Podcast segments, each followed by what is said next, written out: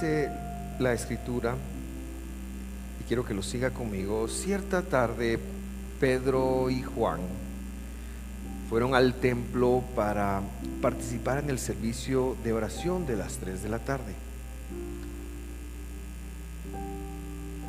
Mientras se acercaban al templo, llevaban cargando a un hombre cojo. Y yo creo que usted, mientras lo lee, se lo vaya imaginando conmigo, porque esta es una historia. Así que lo llevaban cargado a un hombre que nunca había caminado, siempre había sido cojo.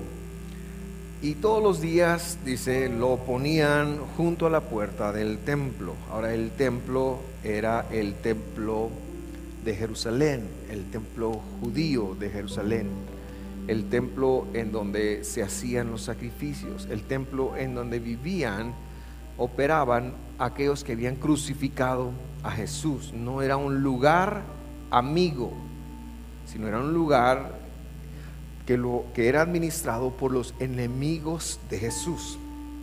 ¿Verdad? Eso hay que tenerlo en cuenta y esta gente iba ahí a orar.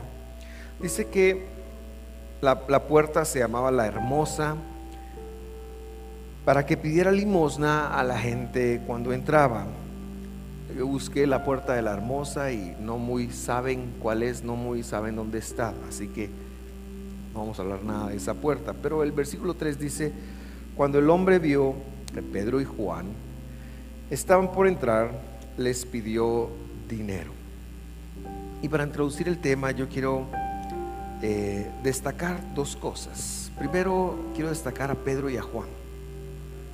Siempre se habla solo de Pedro, pero e, era un equipo.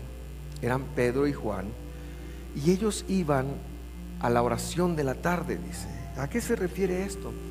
En el templo se acostumbraba desde la época de Daniel, por imitación a Daniel, en, el judaísmo, cuando un hombre considerado justo hacía algo y era bueno, a esa persona se le imitaba y eso se volvía costumbre. Por ejemplo, nosotros por qué cantamos las canciones alegres de primero y las tristes después, dijo alguien es la costumbre que tenemos. ¿De dónde está eso en la Biblia? No está en ningún lugar. Pues es una costumbre que hemos heredado. Podríamos cantar las tristes de primero para que usted llore y, de último las alegres para que usted se alegre. Bueno, cuando digo tristes son las, de hoy me, pegaron mucho. Qué bonitas las canciones. Tal vez no debo decirle tristes. Pero lo que sí debo decir es que eso es una costumbre. Eso es una costumbre. Entonces, Daniel oraba tres veces al día. ¿Por qué Daniel oraba tres veces al día? Porque en el judaísmo se creía que Abraham oraba en las mañanas, Jacob oraba en las noches e Isaac oraba en las tardes. Y eso se rememoraba todavía. Entonces estos hombres judíos van a hacer las oraciones acostumbradas. O sea, no, lo que quiero decir es que es un movimiento que está empezando, pero que tiene sus raíces bien claras de dónde están. Así que ellos van al templo. Y la otra cosa que, quiero, ah, bueno, antes de pasar, me impresiona que esta gente intentara mantener un nexo con el templo de donde había salido la orden de matar a Jesús. Yo no sé si usted alguna vez se ha congregado en una iglesia a donde lo querían matar a usted. Espero que no, aquí no lo queremos matar. Aquí queremos que viva. Pero a pesar de eso y de la enemistad que había hacia el movimiento de Jesús, esta gente no dejó de congregarse. No dejaron de congregarse a pesar de que les mataron al líder, no dejaron de congregarse. Y esto hay que decirlo porque hoy la gente se deja congregar por una mala mirada. Hoy la gente se deja congregar porque no le pareció algo. Pero esta gente les mataron a Jesús, pero ellos llegaban ahí. Y la otra cosa que yo quiero compartir a manera de introducción tiene que ver con el cojo. El cojo era un hombre que había sido de nacimiento cojo. A lo mejor le dio polio, a lo mejor le dio alguna enfermedad, a lo mejor tuvo un problema. El punto es que nunca en su vida había caminado. Ahora, si usted en el siglo XXI se va a dedicar, va a ser un empresario de la limosna, es decir, se va a dedicar a pedir dinero, ¿a dónde se iría? ¿A dónde iría usted si usted fuera un empresario de la limosna? Le voy a decir yo a dónde iría, a un buen semáforo o, iría a las puertas del banco o a un lugar donde se moviera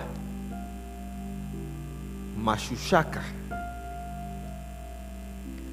en el Israel antiguo, en Jerusalén, esto ocurría en la puerta de la ciudad. Los negocios se hacían en la puerta de la ciudad. Y, de hecho, por eso Jesús entró a dar chicote, también lamentablemente se hacían en el templo. Pero el templo tenía un atenuante más atractivo, una cosa que lo volvía más atractivo para ir a ser empresario de la limona, para ir a pedir pisto, como decimos en Buen Chapín. Y es que el judaísmo de la época y hasta el día de hoy campeonizaba el hecho de la sedaká. Diga conmigo, sedaká. ¿Qué quiere decir sedaká? Quiere decir, en términos, justicia, pero también son todas las ofrendas que se dan, son las, los diezmos son acá, las ofrendas son acá y las dádivas al pobre son acá. Entonces este hombre iba a la puerta del lugar donde enseñaban, predicaban, moldeaban que tenían que acordarse de los pobres. Este hombre lo sabía adrede. A lo mejor no iba al templo a lo mejor no iba al templo a buscar a Dios, no, de hecho no lo iba. Pero lo que sí estoy seguro es que este hombre sabía que las personas que iban al templo tenían continuamente el mensaje sobre ellos de que hay que acordarse de los pobres. Era un poquito conveniente, ¿no le parece? Así que probablemente no era el cojo más espiritual, no era el cojo más santo que digamos, sus motivaciones no estaban quizás en, el, el mejor lugar. Cuando vio a Pedro y a Juan, se puso a trabajar. Él estaba trabajando, él era un empresario de la limosna. Así vivía, de eso vivía. Sigamos leyendo. Pedro y Juan le mira, lo miraron, que son los dos fijamente, y Pedro le dijo, míranos. En Chapín hubiera dicho, míranos, vos. ¿Verdad? Normalmente Pedro se lleva las palmas, pero, pero van en equipo.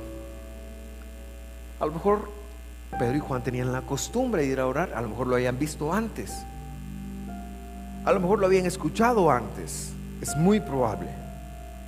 Pero ese día, ese día, ellos le dijeron, miranos, a lo mejor Pedro y, estaba desgastado. ¿Por qué es importante que sea un saber que este hombre era un empresario de la, de la limosna? Por lo que Pedro hace después. Entonces Pedro lo miraron fijamente.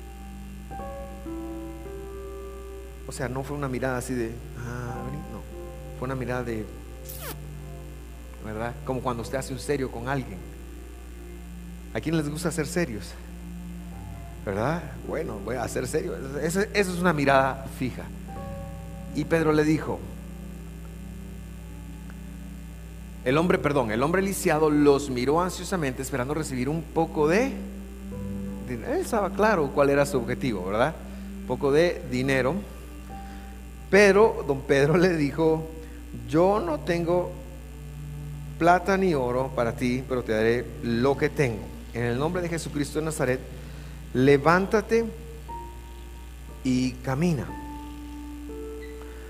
Entonces Pedro tomó al hombre lisiado de la mano derecha y lo ayudó a levantarse. Y mientras lo hacía, al instante los pies y los tobillos del hombre fueron fortalecidos, sanados, perdón, fueron sanados y fortalecidos. Verso 8, se levantó de un salto, se puso de pie y comenzó a caminar. Luego entró en el templo con ellos, caminando, saltando. Perdón, eso no había puesto. No, ahí está, ahí me estoy equivocando. Y alabando a Dios. Esta porción me reta demasiado como congregación. Esta porción me choca. Y me choca por muchas razones, pero especialmente por dos. Porque una congregación que sigue a Jesús, las personas de una congregación que siguen a Jesús, deberíamos de tener tal poder. Nunca nos debimos de haber acostumbrado a vivir una fe intelectual solamente. Es importante en qué creemos y cómo pensamos. Pero lo aceptamos de tal manera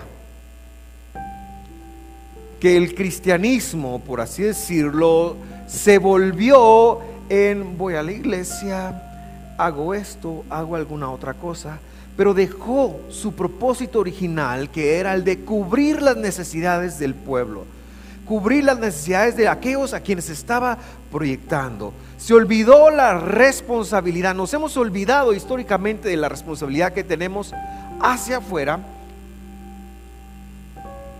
Y por eso me confronta, porque esta gente, Pedro fue muy claro, fue muy enfático, mira, no tengo plata, no tengo dinero, ese no es el punto, no te voy a dar dinero pero ¿le, solventó, ¿le habrá solventado la necesidad? Por supuesto que será solventó. No solo le solventó la, necesidad, lo puso en, una, eh, en una posición en donde el hombre podía dejar de ser un empresario de la limosna y podía dedicarse a ayudar a otros, podía conocer a Jesús.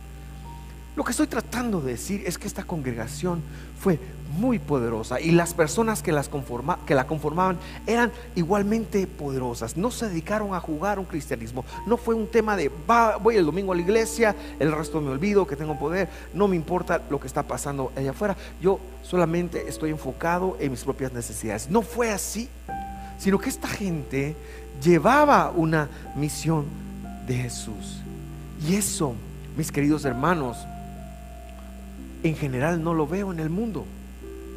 Y eso, mis queridos hermanos, es una es un desafío que yo tengo y eso es un desafío que les quiero trasladar a ustedes esta mañana.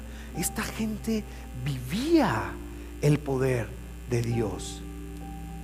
Y por eso Dios les permitía tenerlo. Y se enfocaban en las necesidades de los demás. La otra razón por la que esto me desafía, lo vimos la semana pasada, está en este versículo. Dice, en verdad, en verdad os digo, amén, amén. El que cree en mí, este es Jesús hablando, las obras que yo hago, Él las hará también. Y aún más que estas hará porque yo voy al Padre. Nos han traducido mayores, pero es imposible hacer una obra mayor que Jesús. La palabra significa mayor o más. Y yo prefiero irme con la palabra más. Más porque Él va al Padre. Por favor, y le enfatizo el punto. El que cree en mí, el que cree en mí, el que cree en mí, aquel que me sigue, aquel que está dispuesto a vivir por mí, lo que yo hago, Él lo va a hacer también y mucho más, porque yo me voy. Ese es el sentido de ese verso. Pero nos hemos acostumbrado a tener un cristianismo sin poder. ¿Qué más transformador puede haber para una sociedad que, una congregación venga y, y, este hombre cojo, que dicho sea de paso, estaba ahí para pedir dinero, ahora se le acabó la excusa para pedir dinero y ahora tiene que trabajar? Ahora va a convertirse en una persona que depende de la sociedad, a una persona que le va a devolver algo a la sociedad. Esto no es solo religioso. Esto es una transformación de vida. Esto es algo que permea en todos los aspectos de ese hombre. Y mis queridos hermanos, como iglesia le tenemos que tirar a eso. No podemos tirarle a algo menos. No podemos tirarle a, solamente porque con qué razón la gente no nos cree, porque ya no vamos con poder, ya solo vamos a cambiarles de religión. Nadie quiere cambiar de religión. La gente, la gente que no cree en Jesús, la gente que no cree en Jesús, déjeme decirle que están equivocados. Pero ¿a cuántos equivocados les gusta oír la verdad? Cuando usted, y, siempre me gusta poner este ejemplo, vamos a poner una relación de pareja. las parejas casi no tenemos conflictos cuando estamos aquí en la iglesia. Muy pocos he visto yo. En la casa es donde pasan todos.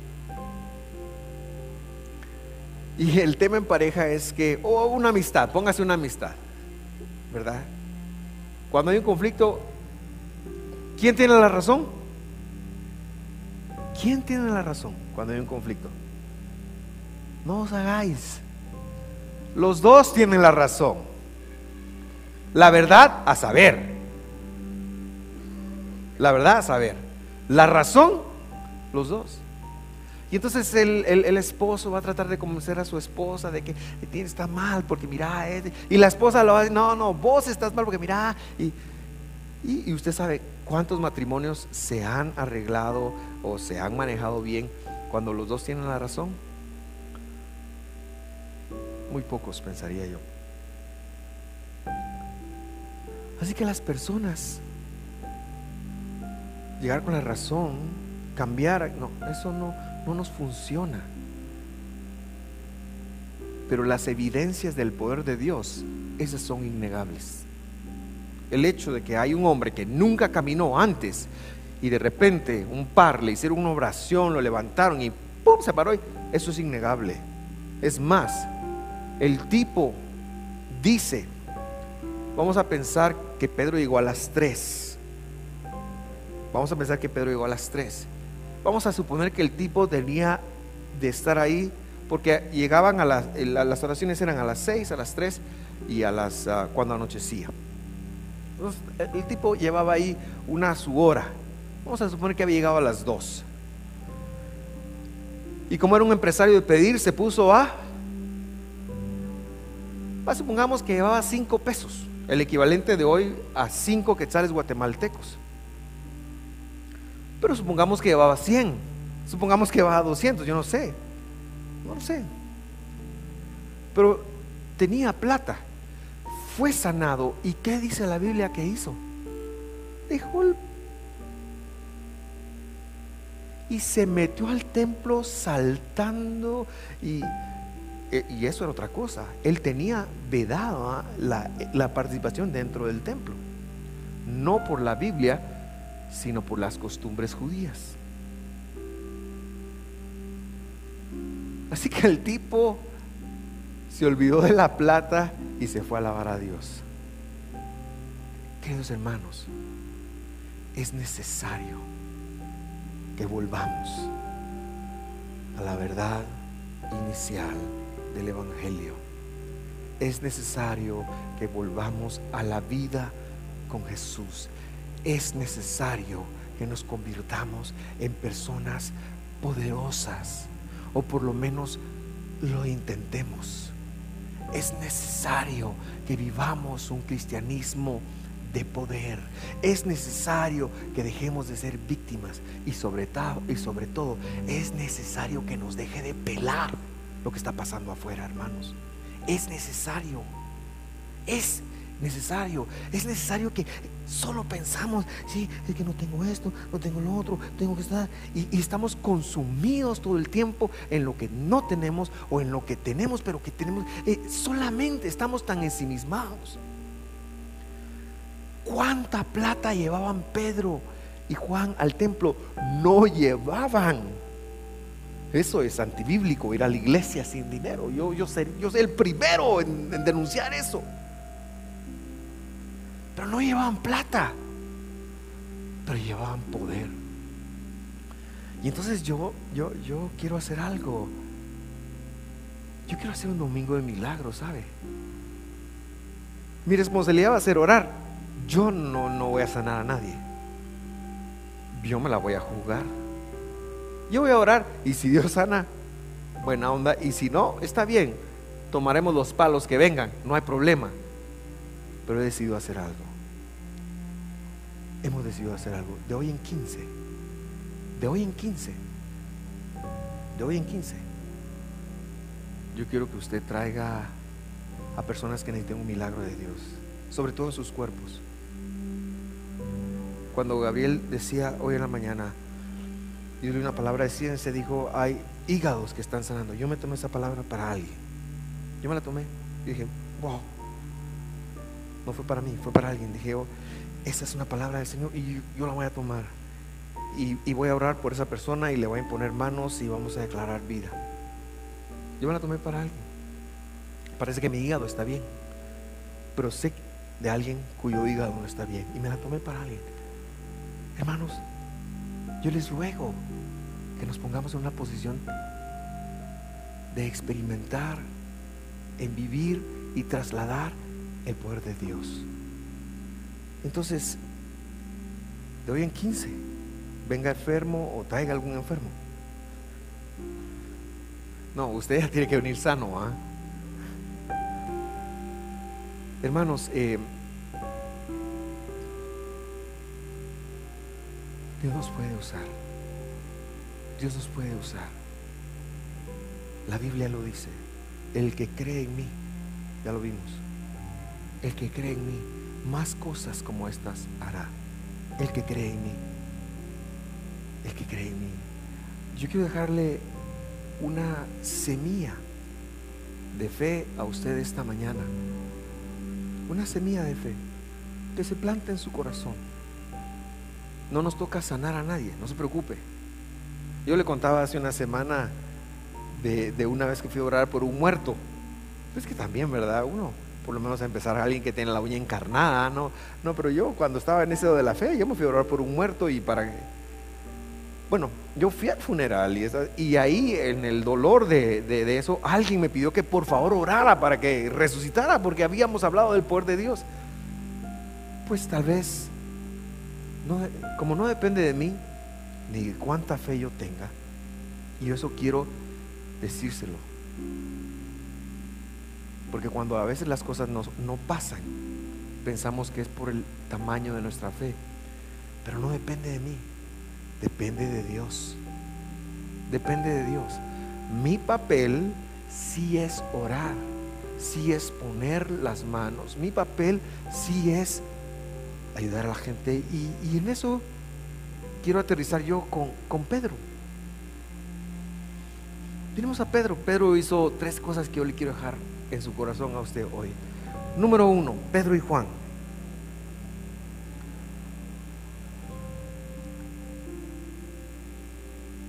En el momento que están ahí, Pedro se le acerca y le dice, míranos, míranos. O sea, el hombre está negociando, está viendo una limonita por favor, quiere un, quetzal, cinco pesos, déjeme un shekel, déjeme lo que sea, él está trabajando. Y en medio de ese trabajo se le queda viendo a Pedro y Pedro se le dice, míranos. Y como estorbándole todas las distracciones que hay la gente está distraída de Dios. Hay, hay, muchas, hay muchos impulsos que llegan todo el tiempo a las personas. Si usted va a ayudar a alguien, ayúdelo a enfocarse primero que nada. Ayúdelo a salir de, del mundo físico o de los círculos viciosos en, en los que esté. Voy a contar una historia de de, Natalia, mi hija. Cuando era pequeña, Natalia, eh, I'm sorry, mom, este, era muy chillona. Y empezaba a llorar y no podía parar. Y así como cantamos, no puedo parar de alabarte, Señor. No podía parar de llorar. Y había un asunto ahí. Y una vez algo pasó y se puso a llorar y no paraba de llorar. Y sabe que el único recurso que yo tuve es meterle un buen sopapo. Y sabe que me dijo, gracias, me dijo. Finalmente eso la sacó del... No estoy mintiendo. Tengo otro más chistoso, solo que este es más violento. Y se lo voy a contar. Yo andaba en un carro con placas americanas en los 90. Así que cuando la policía me miraba, no existía la PMT, sino solo la PNC. Cuando me miraban con placas americanas, me seguían porque querían una ofrenda. Y aunque yo trajera mis papeles en orden, querían ofrenda. Y se inventaban la ofrenda y querían ofrenda. Y eso ya me tenía harto a mí. Así que un día yo iba para una reunión de jóvenes, era pastor de jóvenes en ese entonces, y yo iba y miro, venía de, sobre la San Juan, y a la altura donde está el McDonald's del Trebol, sale una, me ve una red patrulla y uh, sale persiguiéndome y yo, pero, pero no está como declarado que me está persiguiendo, ¿verdad? Sino yo empecé a, meterle eh, eh, el, acelerador. yo venía con dos niños, con Isaac, mi hijo mayor, un primo de él, y la empleada de nosotros no era la hermana santa, era otra hermana. Digo esto porque si no usted va a pensar. Y entonces venía y, ella venía aquí adelante y los dos niños venían atrás y yo me empecé a oír, pero por el trébol, ahí abajo del trébol, en ese lugar tan amplio, abajo de la pasarela, iban corriendo tres bolitos. Yo le pegué al de en medio. Lo taclé con el bumper y con la cabeza, él levantó, hizo esto y ¡paz! cayó de plano ahí tenía que parar, ¿verdad? Así que paré, inmediatamente paró el, la radio patrulla atrás, yo me salí del carro y le digo, mire, puede llamar a una ambulancia porque atropellaron. Ah, pero usted fue, me dijo, yo lo vi. Sí, de plano, ah, pero llame, llegó una ambulancia, lo fue. Cuando yo entré al carro, la empleada, ¿qué tu celular, hermano? Estamos en 92, 93, Dios mío. ¿Verdad? Ahí era con cel y era solo para gente de fichas. Pero yo de plano ya no iba a poder llegar a predicar a la actividad de jóvenes. Entonces, yo entro y le digo a, la, muchacha, mira, aquí hay 10 centavos, ahí hay un teléfono monedero, por favor, ve a llamar que no va a llegar. Y cuando ella sale, ella empieza a gritar. ¡Ah! Pero yo no le estoy hablando en serio. A mí esta clavo me dio. Me dio más clavo eso que. Mira, ¿me puedes ir a hacer favor de amor? Yo tenía a los policías acá y ya estaba ahí, salió y se puso a gritar. ¡Ah! Y yo no puedo gritar tanto porque no me da la voz y todavía tengo que terminar de predicar. Pero empezó a gritar y a gritar y a gritar. Y, yo, y no sé, cálmate, le digo, cálmate. La agarré así, le digo, cálmate. Y la hice así un poquito y volteé a ver al policía, cálmate.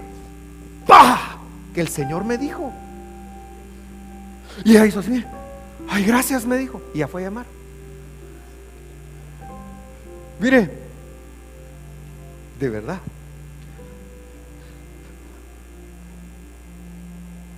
La gente que está en problema solo ve su problema.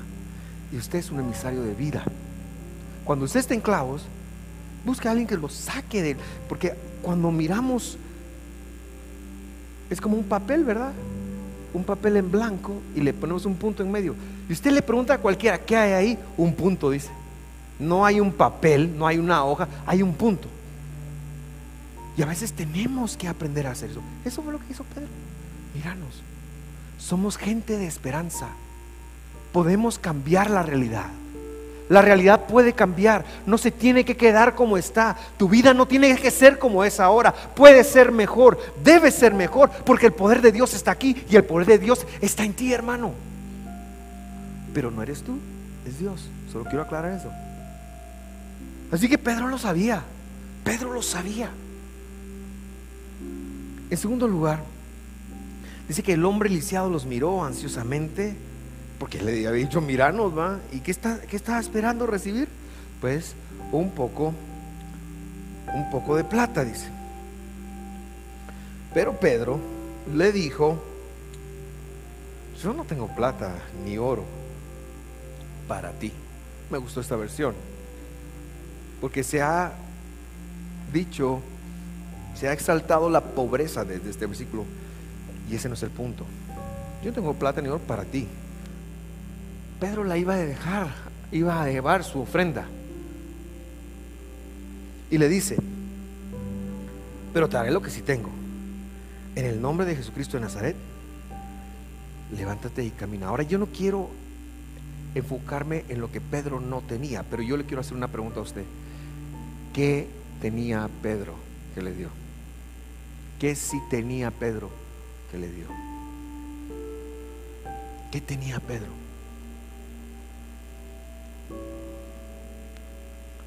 Pedro tenía poder, pueden decir algunos, por supuesto, pero Pedro tenía una promesa.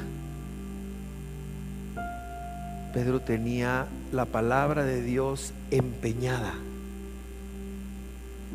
Pedro le creyó a Dios.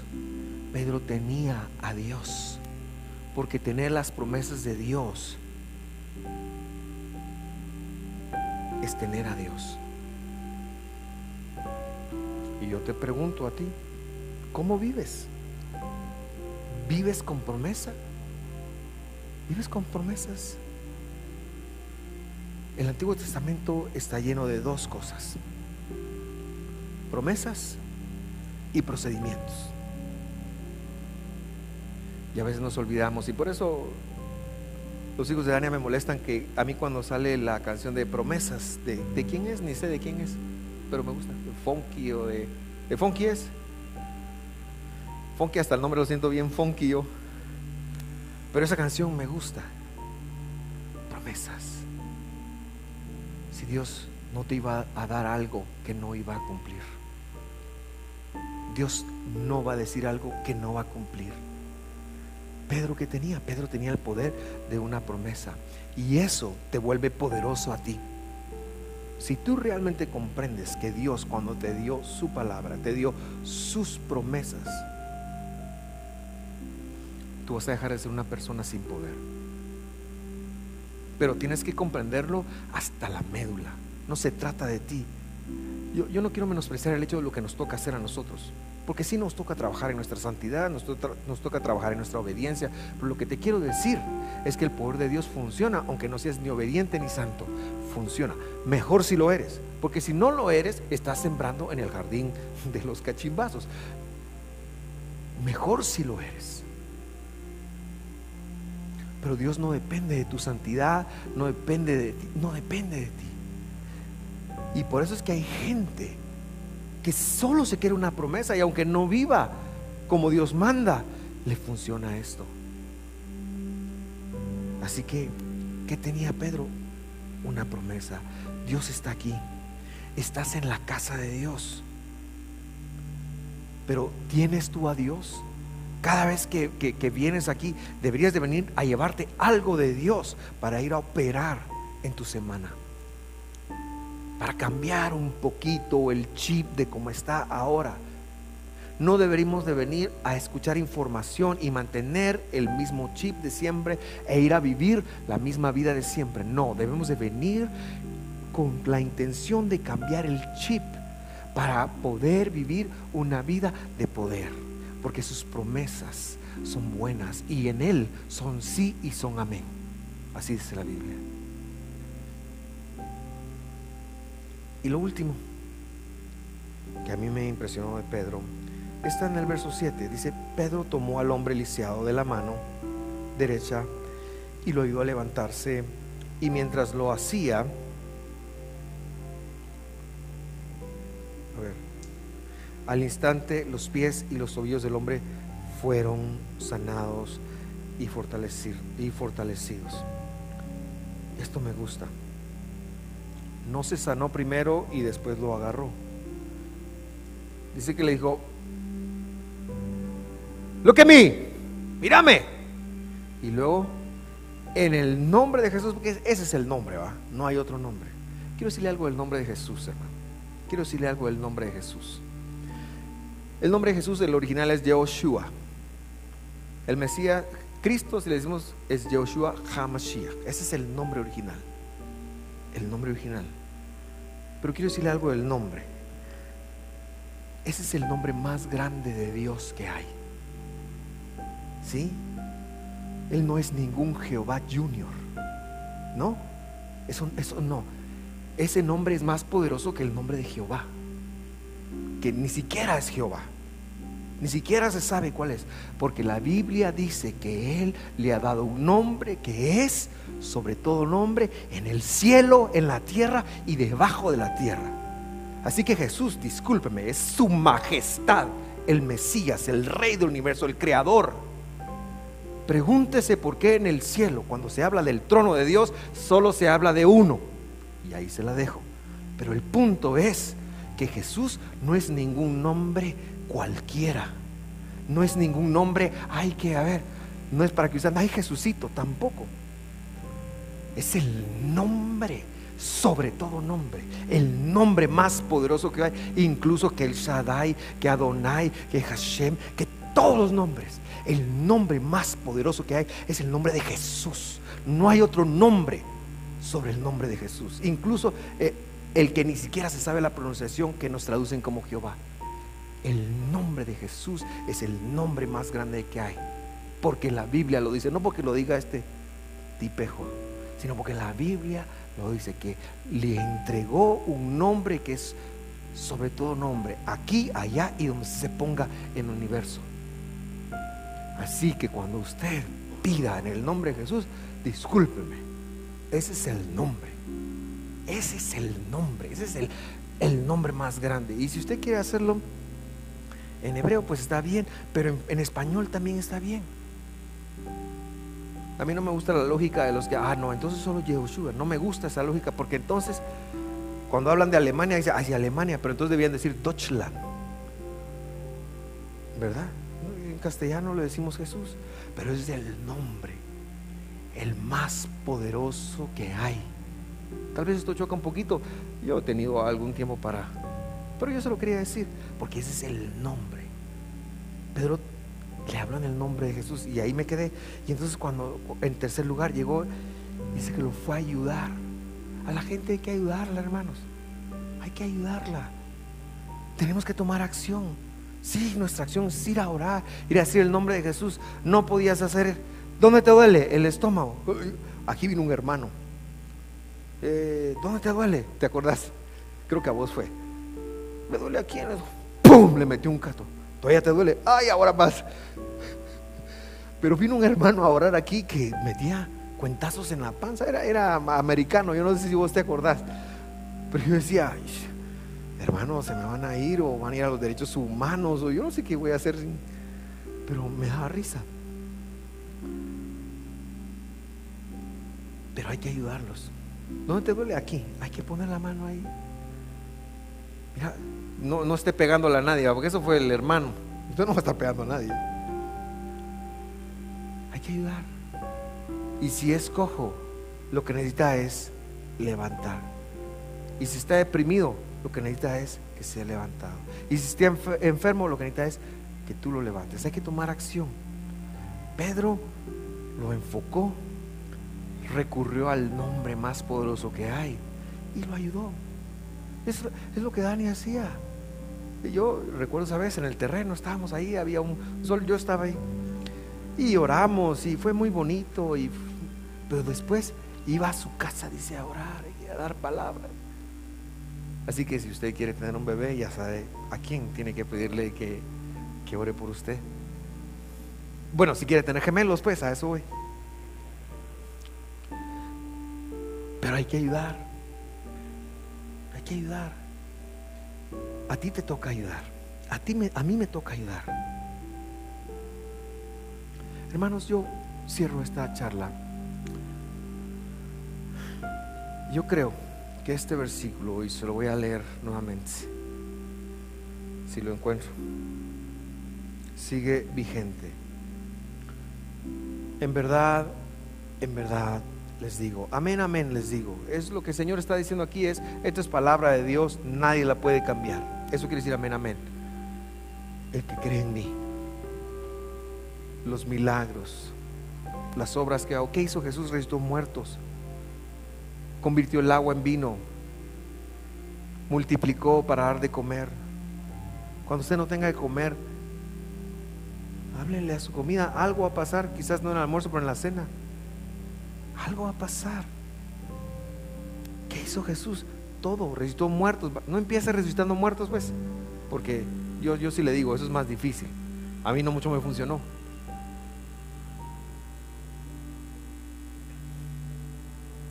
Pero yo sí quiero retarlo a vivir una vida de poder. Dios quiere usarnos poderosamente.